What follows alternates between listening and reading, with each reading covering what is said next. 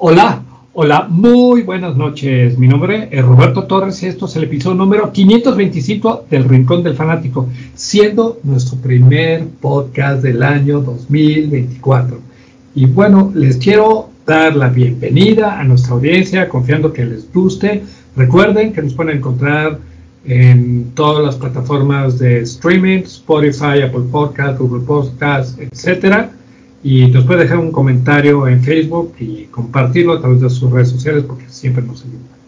Y ya después de esta introducción, le quiero dar bienvenida a Luis García. Luis, muy buenas noches, ¿cómo estás? Muy bien, muy bien, Robert. Pues primer episodio del año. Eh, nos tardamos un poco por situaciones eh, diferentes, personales de los tres, pero ya estamos aquí. En esta ocasión eh, comenzando sin Iván, que esperemos que se nos una en unos minutos. Eh, pero muy contento, muy contento de dar inicio a este nuevo podcast en este 2024. Y pues bueno, vamos a, a platicar un poquito de, deportes, ¿no? Exacto, exacto. Eh, en algún momento se va a integrar con nosotros Iván, pero mientras tanto vamos a empezar a, a platicar. Y bueno, este año nuevo, bueno, ya fue hace mucho, como un, mes año nuevo, pero eh, ¿qué noticias traes para este, este nuevo episodio? Bueno, primero calentando un poquito motores sobre el béisbol, que es lo que nos gusta tanto y que pues ya va pasando el tiempo, ya nada más falta febrero y marzo para que empiece. Eh, hablar sobre los nuevos integrantes al Salón de la Fama de, em, de, las grandes ligas, ¿no? que en esta ocasión fueron tres jugadores y un cuarto se quedó muy cerca de entrar, ahorita platicaremos. Em, hablar de la final del tenis del abierto de Australia, donde tenemos en la rama varonil un nuevo campeón que de, hacía mucho, mucho, mucho tiempo, desde creo 2005, que eh, no se daba que no llegara Federer, Nadal o Djokovic a la final. Pues bueno, ahora no llegó. Eh, eh, perdón, Djokovic fue el único que jugó. Obviamente Federer está retirado y Nadal sigue lesionado. Entonces, eh, Djokovic no llegó y tenemos nuevo campeón. Igual en la rama femenil, ahí sí em, hubo, hubo un, triunfo contundente. Y ya ah, posteriormente hablar de las finales de conferencia del fútbol americano. ¿Cómo ves? Súper bien, sí. Pues de, de mi lado, fíjate que yo traigo también la MLB porque Obviamente estamos a dos meses de arrancar la temporada. Ajá. perdón, por ejemplo, hoy ya me llegaron las notificaciones de las ligas de fantasy. Entonces, que ya están aperturando, entonces, pues obviamente es esto como para arrancar motores, como bien dices. Y bueno, lo otro que traigo es la, eh, la NFL, ¿no? Que el día de ayer se dieron los partidos de conferencia entre Baltimore contra Kansas y San Francisco contra Detroit, obviamente platicar eso, ¿no? Entonces, yo creo que este va a ser un, un podcast muy animado, en el cual nos dio mucho gusto que Ravens perdiera. Sorry para todos los fans de Ravens, pero, pero como fan de Steelers, así es. Muy bien. Super. Pues bueno, pues vamos a arrancarnos si quieres con el base, que, que mucha ah, falta nos hace. Ah, por cierto, y ya que vamos a hablar de base, voy a hablar de, la cápsula. Entonces, pues arráncate con lo que traigas del base y yo al final yo pongo mi, la cápsula.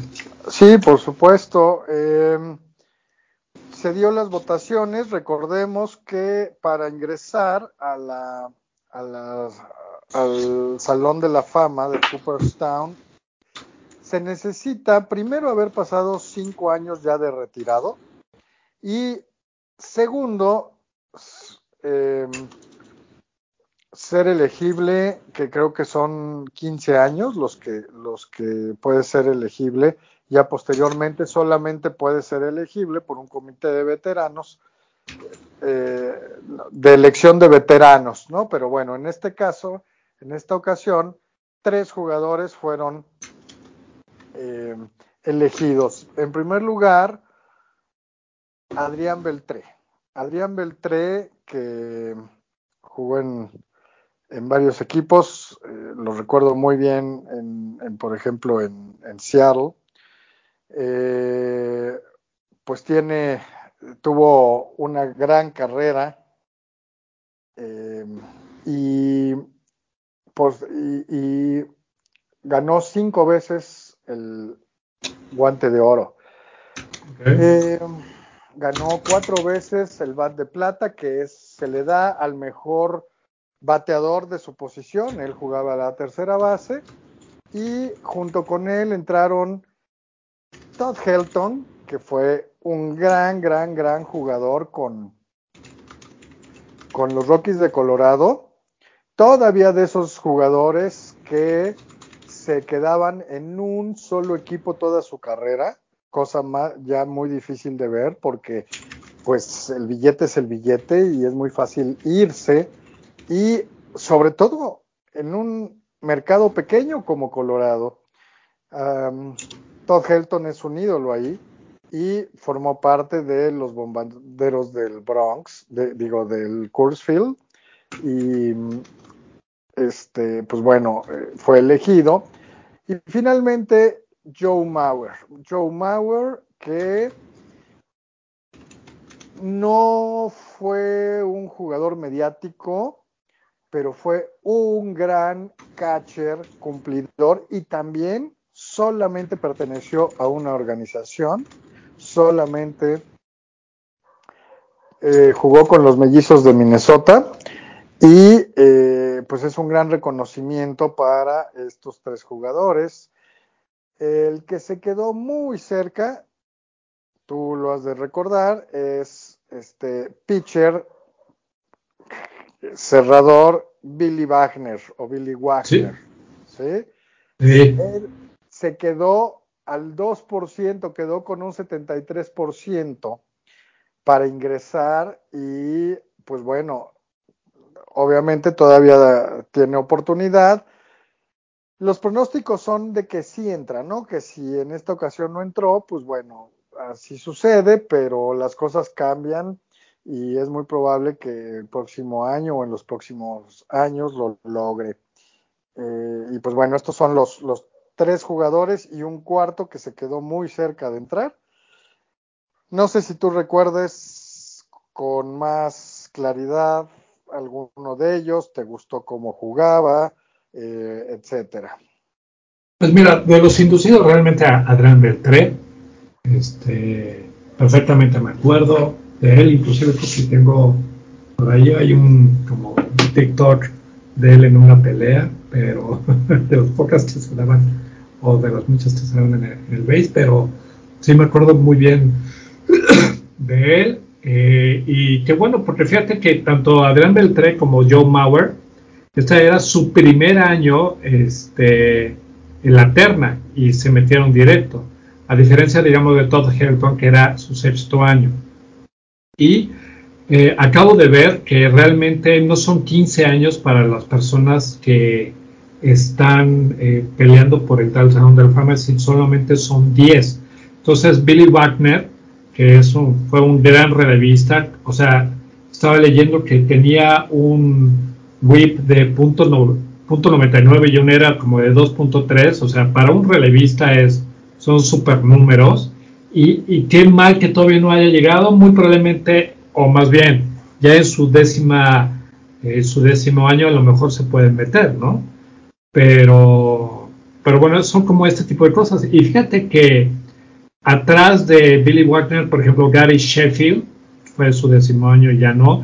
Y hay, y hay nombres que reconocemos, por ejemplo, Carlos Beltrán, Alex Rodríguez, Manny Ramírez, este, Andy Petit, eh, Matt Holiday, por decirlo, que, no cumplieron realmente el, número de votos. Entonces, probablemente tengamos en la mente aquellos jugadores que eran reconocidos por nosotros, pero eso no significa que vayan a entrar directamente al salón, ¿no?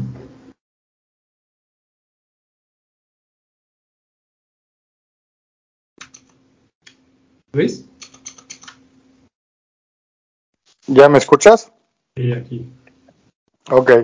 Sí, totalmente de acuerdo. Eh, creo que de esa lista, eh, yo también la vi y se me hizo que, por ejemplo, Alex Rodríguez o, o este, ah, el de Boston que dijiste ahorita, Manny Ramírez, podrían haber tenido muchos más votos, pero a ellos les afecta un poquito esta parte de la posibilidad de estar, de haber eh, consumido o haberse ayudado de, de anabólicos y esteroides entonces yo creo que ellos no van a llegar.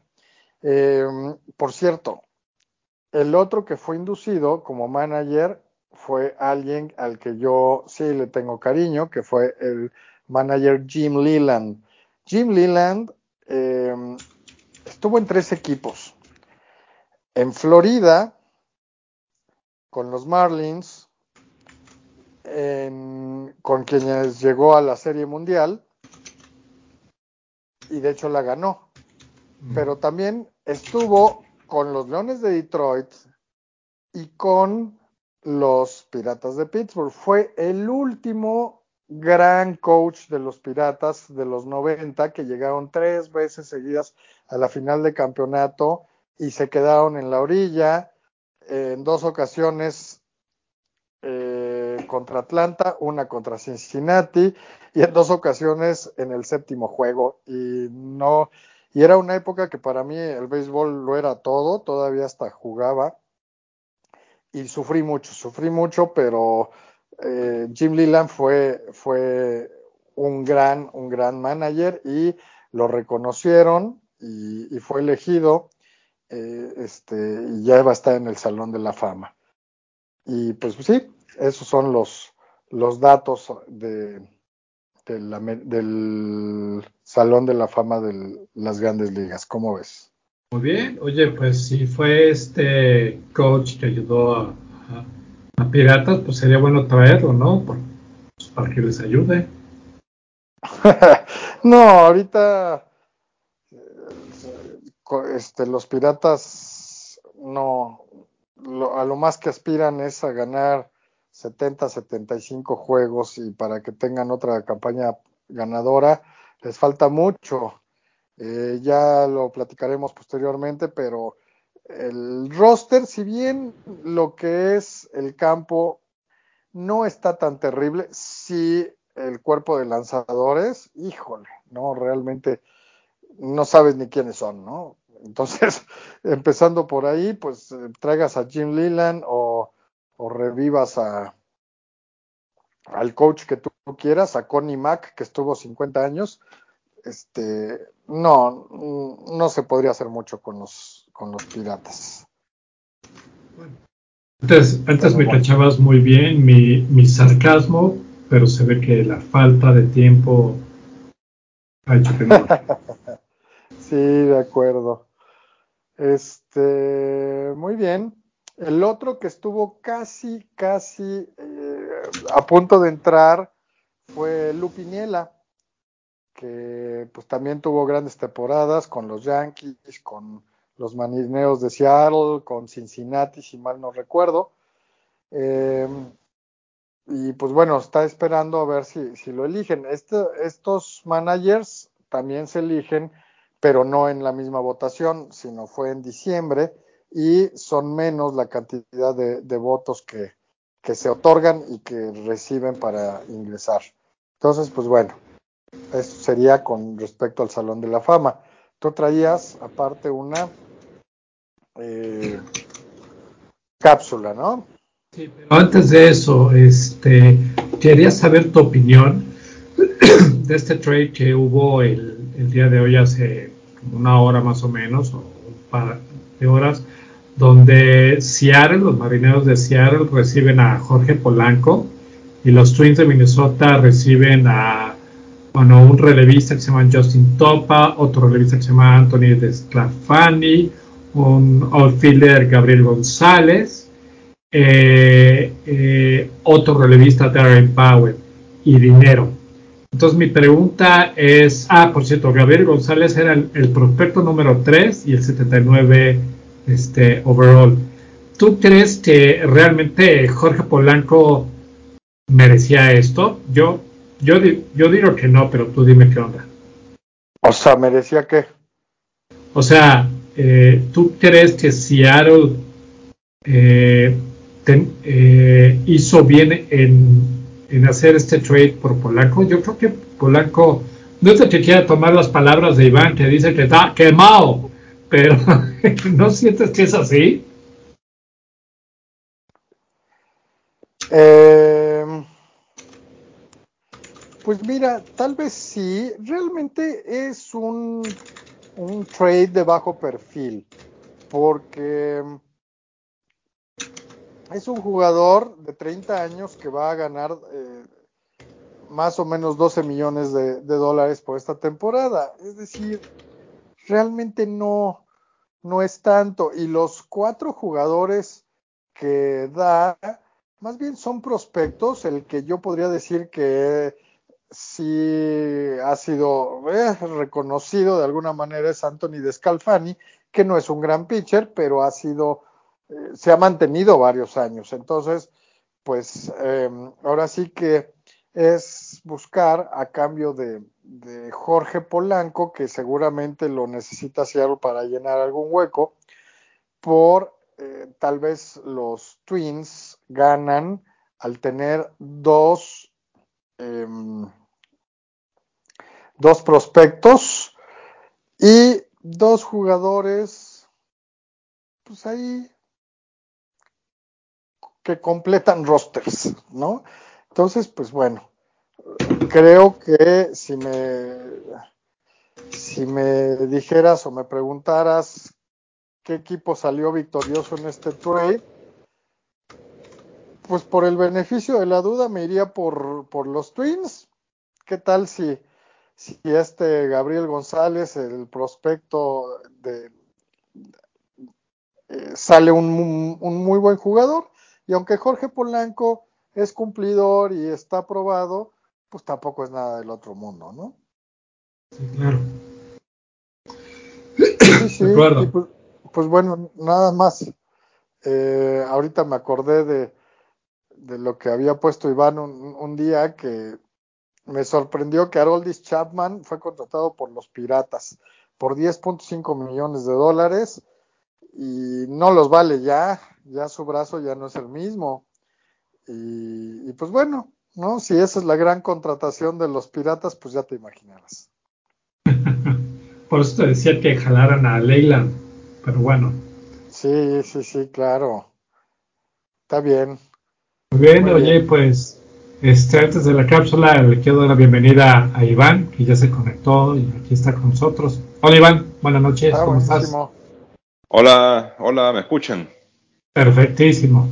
¿Cómo están? Un placer saludarlos. Pido disculpas por, por la tardanza, pero problemas técnicos que nunca dejan de faltar y la falta de uso de los equipos a veces.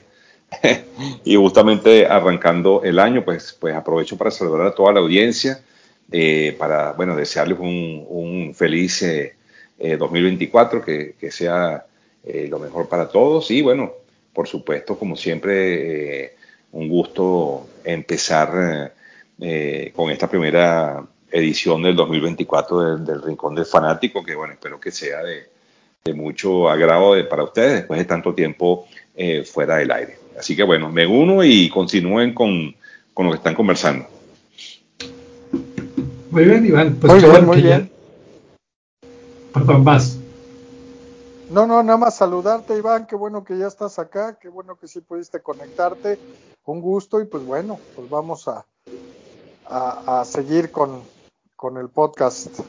Venga, un placer, este, Luis. Un gusto también de saludarte y, igual pues este, ya pues podemos seguir eh, la agradable charla. Venga. Exacto. Exacto, pues mira, eh, Iván, ya habíamos platicado de los inducidos al Salón de la Fama, habíamos platicado de este trade que hizo Seattle por Jorge Polanco, e íbamos a cerrar con la cápsula, ya que estamos hablando del base, ¿no? Ok. Entonces, bueno, la cápsula, el título es ¿Por qué el montículo de los pitchers fue bajado de 15 pulgadas a 10 pulgadas abajo de la línea de base? Y se ha mantenido desde 1969. Eh, ok. Eh, muchos, muchos expertos han hablado acerca en, términos de eh, embellecimiento del, campo y en especial en el montículo del pitcher, ¿no? El fan promedio este, puede llegar a haber más bases por bola y más home runs debido a un cambio. Y esto fue más, eh, más aparente en 1968 cuando dos jugadores dominaron las noticias. El primero fue Bob Gibson de los Cardenales de San Luis, que rutinada, eh, con una rutina mandaba a los bateadores eh, rivales al dugout en el este, con un récord de 22-9. Y obviamente él fue el ganador del Young al final de, la temporada y no nada más eso, sino también obtuvo el trofeo al jugador más valioso de la Liga Nacional. Y eso lo demostró este, el año siguiente en la Serie Mundial. Y su rival en la Liga Americana, por excelencia, este, fue Denny McClain de Detroit. Aunque McClain tenía su porcentaje de ponchados, eh, tenía un significado más importante para la población, este, ya que él tenía más de 30 ganados en una sola temporada. Un logro que, este, que se mantuvo por muchos años para los pitchers por décadas. Inclusive él ganó 31 juegos esa temporada cuando llevó a los Tigres de Detroit a la Serie Mundial. Pero esas no fueron las únicas sensaciones del picheo ese año que eh, acapararon las noticias. Un subtópico para, en muchos deportes este, se dio por lo siguiente. Durante la temporada del 68, el era colectivo para la MLB era de 2.98, el menor en casi 50 años desde la temporada de 1901. Solamente eh, un hecho es que solamente un bateador de la Liga Americana rompió el punto 300 ese año, que fue Carl Jastremski, que ganó, el, sí, que ganó el, no, no está bien, que ganó el título de bateo con un promedio de punto 301. Bueno, pero realmente muy alejado de lo que los fans estaban acostumbrados. Entonces, eh, los fans de béisbol empezaron a mostrar su falta de entusiasmo en la mayor eh, manera posible. Ellos preferían ver los juegos en la televisión que irse a los eh, estadios a verlos en persona. Entonces la MLB respondió bajando el montículo 5 pulgadas, con lo cual reducía la zona de strike y podía generar mayor ofensiva por parte de los bateadores para que este, no hubiera tanto tanta defensa por parte de los pitchers y sí más ofensiva por parte de los bateadores. ¿Cómo ven, señores? Esta fue la cápsula. Muy bien. Creo que nunca se... yo ni sabía que se había bajado el montículo, pero tiene lógica, o sea, porque seguramente yendo un poquito más de arriba hacia abajo la bola, eh, es más difícil para los bateadores. Y pues bueno, ya dijiste eh, ciertas estadísticas, eh, lo que pues obviamente hace que pensar que los bateadores de antaño como Baby Ruth y que eran super hombroneros, pues era más difícil batear que ahora. Pero bueno, eso son puras especulaciones. Muy bien, sí. Pues venga. Bueno, pues con esto cerramos el base y vamos a pasarnos a una siguiente noticia. Eh, Luis, Iván, no sé qué quieran, con qué quieran seguir. Bueno, yo, yo, eh, yo quisiera, antes de cerrar el base, eh, decir que el día de ayer, eh, acá en Venezuela, se coronaron los tiburones de la Guaira en el béisbol venezolano, luego de 38 campañas sin poder saborear las mieles del triunfo. Esto, pues, sí, 38 años tenía este equipo que no ganaba una, un campeonato en Venezuela. Y bueno, eh, pues aprovecho para felicitar a los fanáticos de La Guaira eh, por este campeonato. Eh, creo que tuvieron una, una, maravillosa temporada y bueno, fueron conducidos por el manager eh, Guillén, que como ustedes saben, Ozzy Guillén fue el primer manager latino en ganar una serie mundial en 1984 con los Medias Blancas de Chicago. Entonces, pues La Guaira lo contrató y pues bueno, hizo un estupendo trabajo, llevó, llevó al equipo a, a, generar ese teamwork que hace falta para, obviamente, para ganar un, campeonato. Eh, entonces, bueno, eh, quería comentarles eso. Y también en República Dominicana, felicitar a los eh, Tigres del Licey porque se coronaron campeones de la Liga Dominicana de Béisbol Profesional. Muy bien. Y por supuesto, México, que tenía los naranjeros de Hermosillo también clasificados. Y bueno, va a ser una serie del Caribe muy interesante que se jugará en la ciudad de Miami en los próximos días. Así que bueno, me falta únicamente ver quién quedó por quién quedó en, quién fue campeón en Puerto Rico. Eh, pero tengo entendido que esta año va a haber participación de Colombia, Panamá, eh, Cuba. No, Cuba no, porque es en Estados Unidos, Cuba no puede ir. Eh, y estará también, creo que el equipo de Curazao o el de Aruba. Así que bueno, vamos a tener una, una serie del Caribe bastante interesante. Así que bueno, con esto sí puedo concluir las noticias del béisbol. Ya, ya, pues qué interesante. Excelente. Sí, bueno, fíjate que con, con, razón, este, un amigo venezolano decía que ya no iba a poder poner memes de este equipo, de los tiburones de la Guaira, porque ya habían ganado el campeonato. sí, así es muchos años, muchos años de espera. Y déjenme decirles que es una, eh, tienen una gran fanaticada, una de las, de las, fanaticadas más alegres. Eh, ellos llevan, siempre van al estadio con, con tambores y de verdad que, de verdad que han sido muy fieles a su equipo a pesar de 38 años de desilusiones. Así que bueno, mis felicitaciones y bueno, muchísima suerte en la Serie del Caribe. Muy bien, y sí, efectivamente eh, ganaron los Naranjeros de Hermosillo, que es el equipo más ganador de la Liga del Pacífico Mexicana con 17. Nada más que en los últimos años no, no había brillado, no había eh, tenido ese poderío que, había tenido en los 80s y 90s. Eh, y bueno, vuelven a ganar después creo que de 8 o 9 años. Y, sí, efectivamente. ah, bueno, em, perdón que, los interrumpa. Nada más quiero hacer la, la acotación de que en los tiburones de la Guaira está jugando nada más y nada menos que Ronald Acuña. Ojo ah. con esto. Ojo, que el jugador más valioso de la Liga Nacional está jugando o pudo, le dieron permiso para jugar con los tiburones de la Guaira. Ah, súper bien. Sí, señor. Ah, que debe, deben, estar, deben de venir fuertes. Sí, sí, sí, sí, cómo no, cómo no.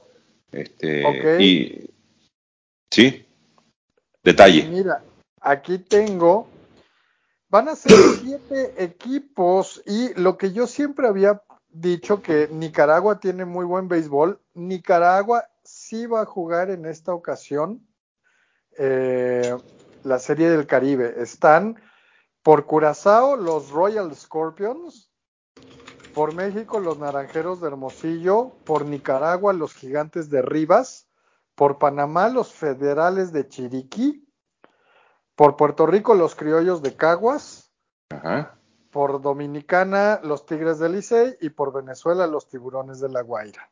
Eh, ¿y, Colombia, ¿Y Colombia no va a jugar? ¿Colombia? No, no, sale aquí. No sale, wow qué raro porque pues ha sido un, buen animador de las últimas series. Sí, sí, sí, sí, sí, sin duda, sin duda que sí, sin duda pues, que sí. Ahorita nada más están estos siete, efectivamente no está Cuba, pero tampoco está Colombia. Claro, es así. Bueno, muy bien, entonces, eh, bueno, eh, si ya no vamos a hablar más de béisbol, mejor dicho, vamos a cambiar la temática. Y bueno, yo quisiera tomarme la batuta para hablar sobre lo que fue el Abierto de Australia que finalizó el día de ayer. Eh, no sé si ustedes tuvieron oportunidad de, ver algún partido, pero fueron dos semanas intensas donde eh, tuvimos la final de mujeres entre Alina Zabalenka y una sorpresa que fue la, la china Queen Zheng. Y por el lado de los varones, pues estuvo eh, el italiano Yannick Sinner, que por cierto eliminó a, Novak Djokovic en una de las semifinales, y Daniel Medvedev, que hizo lo propio ante el alemán eh, eh, Sasha Zverev. pues bueno, fue, una, fue un, abierto de, de Australia pues muy interesante, muy colorido, con muchas participaciones interesantes, jugadores que realmente eh, se ve que están eh, en su top. Y bueno, a la final, pues el italiano Yannick Sinner se lleva el Abierto de Australia, el, el jugador más joven en ganar un título de Grand Slam con 22 años. ¿Cómo ven?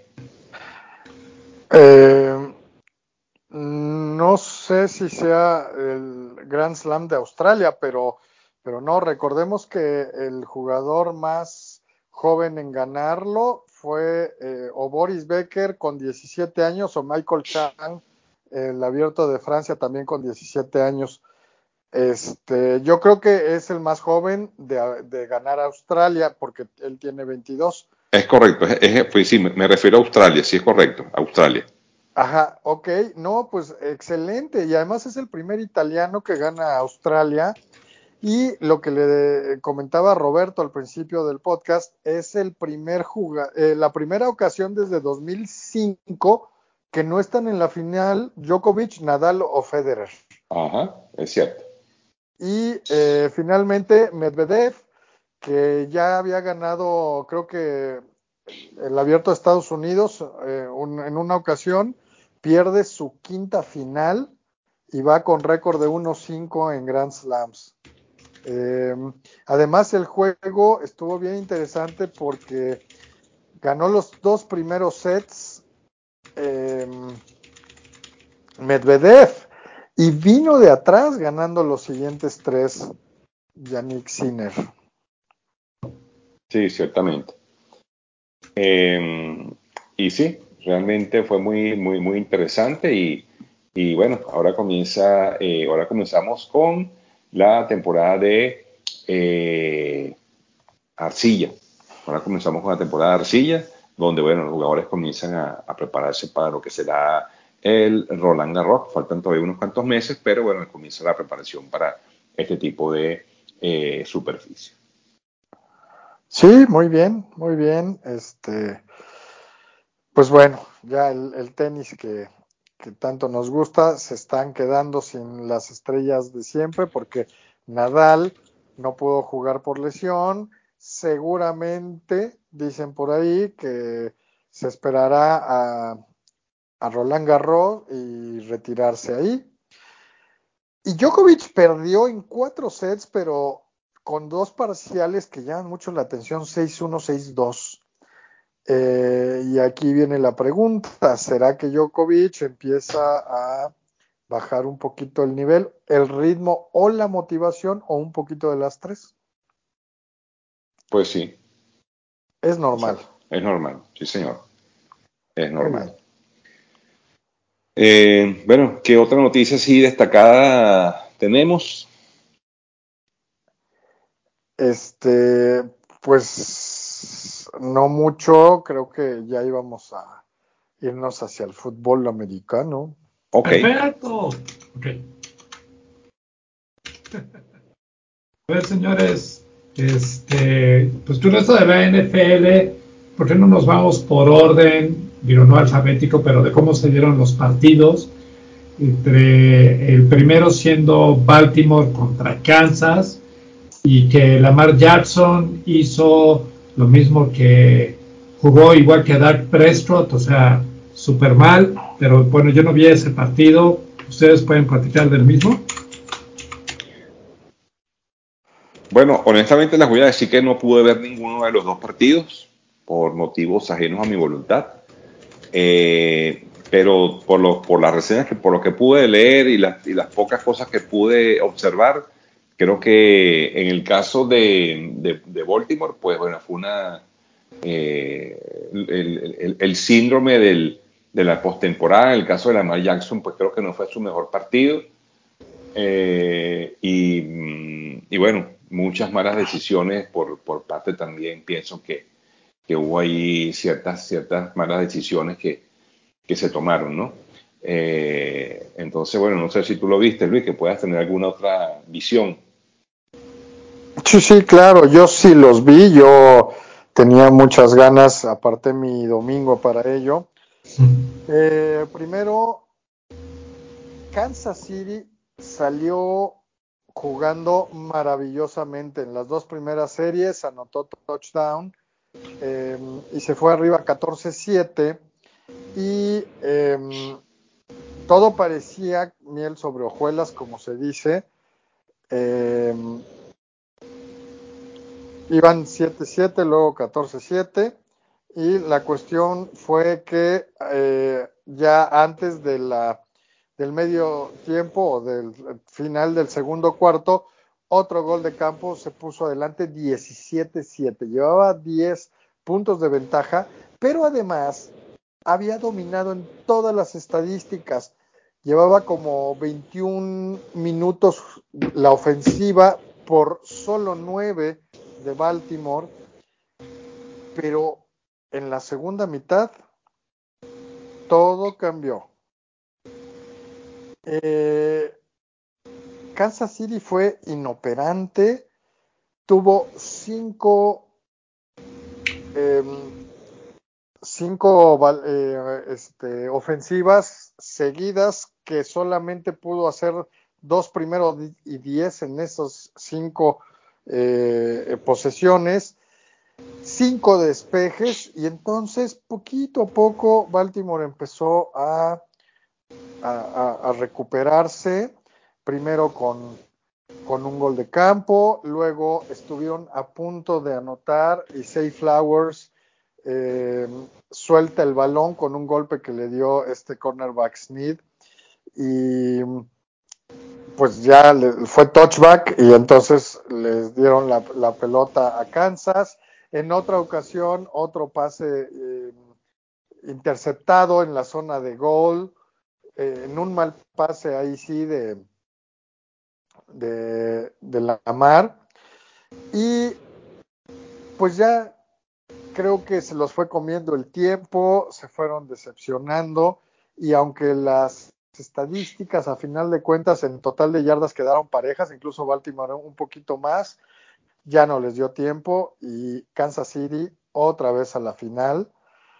Eh, impresionante que en seis años han estado cuatro ocasiones con, con este Pat Mahomes y el único problema es que se lesionó Charles Omenihu, que es un super jugador y ya quedó fuera para el Super Bowl, este pass rusher de los Chiefs. Y, pues bueno, va a ser una, una pieza que les va a faltar y que ojalá no sea determinante. Eh, pues bueno, eso con respecto al primer juego. Este, antes de que te vayas al siguiente juego, tengo una estadística que creo que es importante decir. Ravens fue el equipo que más corrió en toda la temporada regular. Sin embargo, solamente envió nueve jugadas terrestres y 37 por pase. Creo que se equivocaron en, este, en la estrategia a seguir, que les había funcionado en temporada regular y se los comieron, ¿no? Pero bueno, Sorry por eso. No, sí, eh, sí. Oh, por favor. Eso, creo que ahí falló el, el, coach o el head, el head coach o el coordinador ofensivo, porque pues si fueron la ofensiva terrestre número uno, pues es lo que tienes que explotar, ¿no? Es tu gran fortaleza. Y pues se quedaron muy cortos en nada más 16 acarreos en todo el juego. Sí, sí, sí.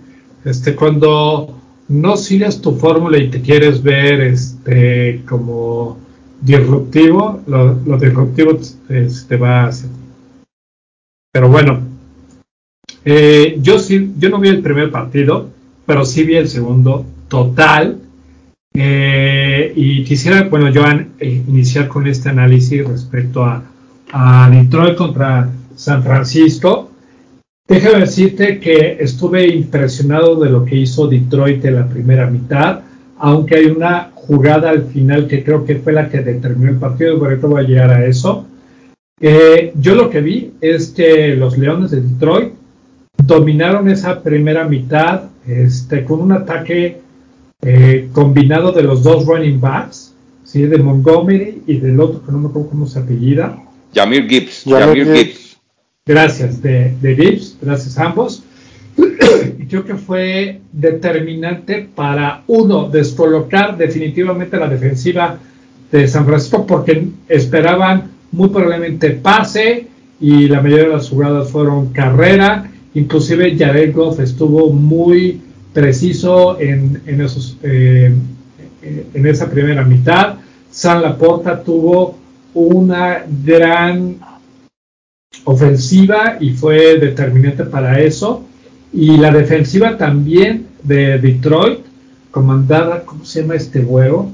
Bueno, no me acuerdo cómo se llama, eh, pero realmente muy bien, nulificando a Bert Purdy, también a Christian McCaffrey. Sin embargo, quiero mencionar cuál fue la jugada que creo que determinó el partido eh, en contra de Detroit y no fue en la, en la segunda mitad, sino fue en la primera. Eh, Detroit iba 21-7 y entonces llegan, eh, iban como en cuarta y dos, según yo estaban en la, estaban en la zona roja y decidieron irse por un gol de campo. Y yo creo que ese fue algo erróneo por parte de Detroit. Y fue erróneo porque Detroit estaba dominando totalmente el partido. San Francisco estaba totalmente desubicado.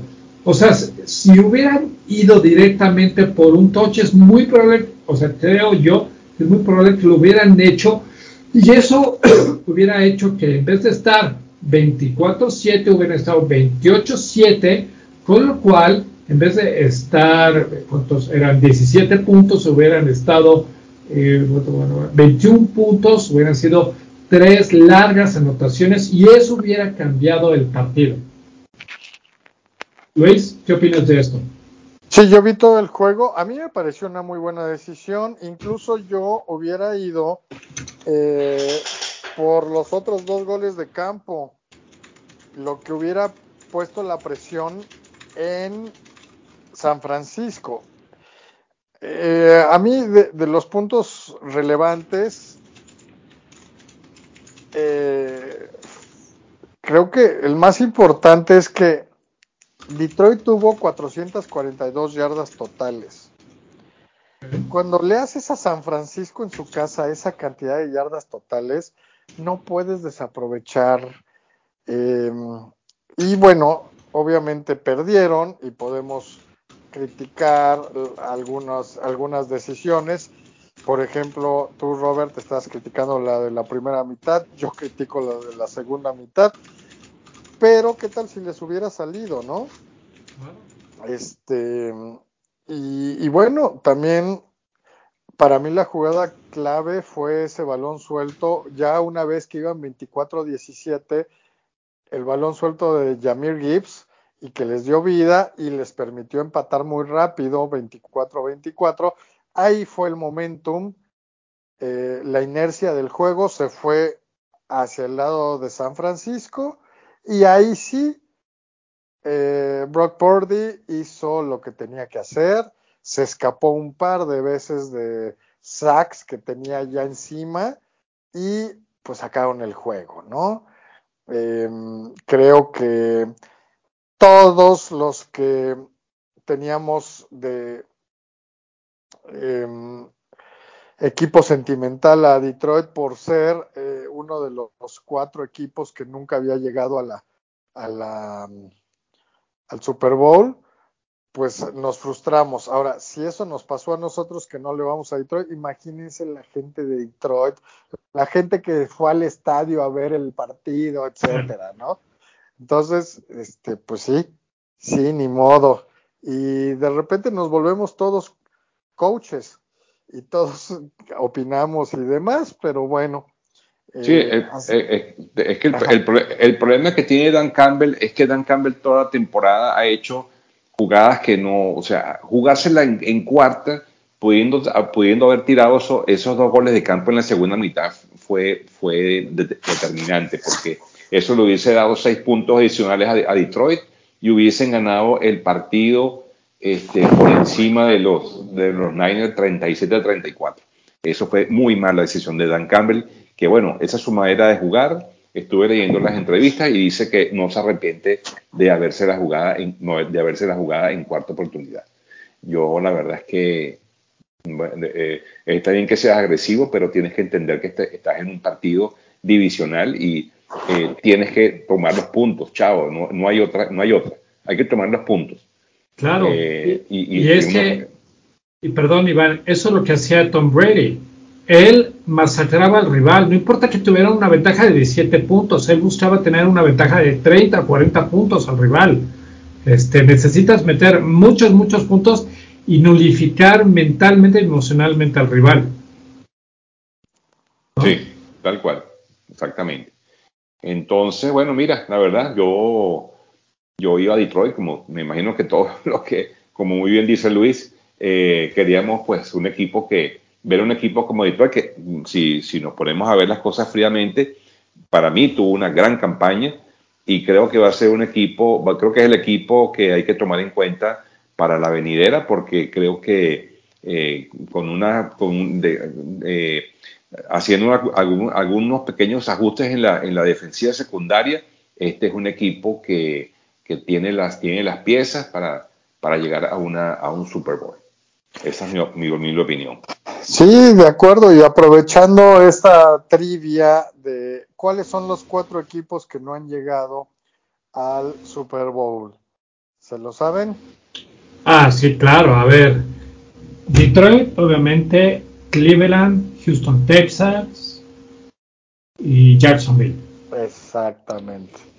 Sí, esos cuatro. Y por ejemplo, equipos como los Chargers llegaron una vez, pero hace 30 años casi, ¿no? Entonces ya, ya hay equipos que les hace falta eh, regresar. Los mismos vikingos de Minnesota que llegaron a cuatro Super Bowls, pero llevan 40 años que no han regresado. Entonces, sí, sí, hay equipos que, que les valdría bien eh, para el bien del fútbol y de la liga, creo, también regresar. Y pues era la esperanza con los Detroit Lions, aunque San Francisco siempre fue eh, uno de los grandes favoritos para llegar. Sí, ahora déjame decirte que ese Super Bowl que tú dices que llegó Chargers, el partido de conferencia fue contra Steelers. Estuvo terrible. Sí, y además déjame decirte, el coreback es, es Harvard, el nuevo este, head coach de Chargers. Sí, sí, claro. No, cómo sufrí ese juego, todavía me acuerdo, porque Pittsburgh era claro favorito, jugaban en Pittsburgh, pero pues los aguantó muy bien San, eh, San Diego en ese momento y, y le sacó el juego. Ya se pusieron arriba creo que 17-13 y al final se quedaron en la yarda 5. Todavía me acuerdo perfectamente de ese juego, cómo lo sufrí, pero bueno. Este bueno, lo cierto, lo cierto es que este Super Bowl para mí va a ser un poco un poco aburrido, la verdad. Eso ya yo creo que yo creo que no, yo creo que San Francisco no le va a poder ganar a Kansas City. Y bueno, vamos a tener otra otra vez la, la pesadilla de Pat Mahomes en sí. Así que bueno. ¿Quién sabe? Yo, a ver, yo le voy a Kansas, me, cae mejor eh, Chiefs y a mí Mahomes sí me cae bien. Digo, tiene sus cosas, pero más que sí me cae bien, creo que se me hace un gran jugador, un super jugador. Em, ahorita los movios en Las Vegas iniciaron o sacaron como favorito a San Francisco por un punto y medio. Yo no sé si por la lesión de Omenihu o, no sé por qué razón. Eh, la verdad, el segundo, todo el segundo tiempo, el segundo medio, los últimos dos cuartos del Kansas City Baltimore, Kansas City cinco series, cinco despejes, se vio inoperante. Entonces yo no sé si, si realmente es un claro favorito. A mí se me hace que está mucho más parejo y es un 50-50. Em, no sé cómo, cómo lo veas tú, Roberto. Fíjate que em, los movios reflejar 1.5 me hace pensar que a lo mejor he estado yo perdido en una isla desierta, porque siento que San Francisco es mejor equipo que Kansas y por a lo mejor un 3 y medio, no por 1.5. Es indiscutible que Mahomes es otra cosa. O sea, se está ganando con creces esos 450 millones de dólares que le dio Kansas City. Eh, pero Mahomes, como tal, pues la única eh, arma realmente letal que tiene es Travis Kelsey. Y ya vimos ese Super Bowl, bueno, por ejemplo, el año pasado que fue contra Filadelfia y hace dos que fue contra, contra Tampa, cuando le hacen este, marca personal a los wide receivers de Kansas, Mahomes no sabe qué hacer. Entonces, pero no sé si estoy totalmente equivocado, porque le voy a San Francisco y me acuerdo mucho de ese este, Super Bowl que fue el primero de Kansas, en el que ganó, bueno, que ganó con Mahomes más bien contra San Francisco, que la defensiva de San Francisco jugó un partidazo. Yo creo que ahora la defensiva de San Francisco es mejor que en ese entonces. O sea, ¿qué te puedo decir? Creo que no, no estoy hablando muy objetivamente, pero, pero yo creo que San Francisco es mejor que Kansas. No, no, eh, no por siete puntos, pero al menos un 3, 5 o 4, sí. Mm, fíjate, Iván piensa que el favorito es Kansas. Yo pienso que está parejo al 50% y tú piensas que es San Francisco por 4.5. Ahí está justamente la percepción tan diferente que cada uno tiene. A mí se me hace que es mejor equipo San Francisco, pero ha estado muy mal a la defensiva. Tanto Green Bay como Detroit les pudo haber ganado y, bueno, lo que les digo, Detroit tuvo 442 yardas totales. Entonces, eh, no, no los veo que ninguno de los dos llegue en su mejor momento. Em, creo que va a estar parejo y pues bueno, yo me conformo con que sea un buen Super Bowl, ya que pues no son los equipos que más nos, nos atraen. Bueno, Kansas me cae un poco mejor que, San Francisco. Eh, pero bueno, esa es, ya una cuestión más personal, subjetiva, ¿no? Sí, claro. A final de cuentas, nosotros cuando damos nuestros eh, comentarios en el podcast, la, hacemos de coaches, ¿no? Y siempre hablamos con algo de emoción, aun cuando no sean nuestros equipos. Claro. Sí, pues sí. Que en teoría no deberíamos y hacemos lo mejor que podemos, eh, pero pues sí nos da gusto cuando pierden los Ravens, por ejemplo. Pero, pero tanto como si ganaran los Steelers. casi, casi, ¿no? Sí, bueno, yo realmente le iba, yo le iba a los Ravens porque detesto a Mahomes, por más nada. Pero, pero, pero por esa fue la razón, honestamente es que no lo trago, no lo paso. pues ahora lo vas a tener que tragar en el Super Bowl. No, no, bueno, por eso, no, eso, eso, estoy consciente de que, de que van a ganar y bueno, eso para mí pierde un poco de emoción. Siempre, ver siempre los mismos equipos da, un poco de fastidio. Eso sí, pero ¿tú crees en verdad que, que, es, que es favorito Kansas, Iván? Sí, sí, sí, Luis, no, no, seguro, seguro. Seguro, seguro. Se acordarán de mí. Ok, digo, yo también creo que puede ganar, pero yo creo que está muy, muy parejo. Y lo que les digo, al contrario, eh, Robert, ¿tú piensas que va a ganar San Francisco pues, que es favorito o que debería ser favorito por más amplio margen. Sí, pero, pero no exagerando, obviamente. O sea, creo que esto se va a definir eh, por más allá de un gol de campo. Creo que sí va a ser un muy buen partido porque ambos equipos tienen una magia. O sea, Mahomes es otra cosa. Siento yo que, o sea, bueno, ahorita la cenicienta es Brock Purdy. O sea, ya sabemos la historia. Era el, ah, ¿cómo se llama? El último pick del draft del año pasado. Y después de que se le lesionó Trey Lance y después de que se lesionó Garoppolo entra, los lleva este, al partido de conferencia, pero no puede jugar, pierde con Filadelfia.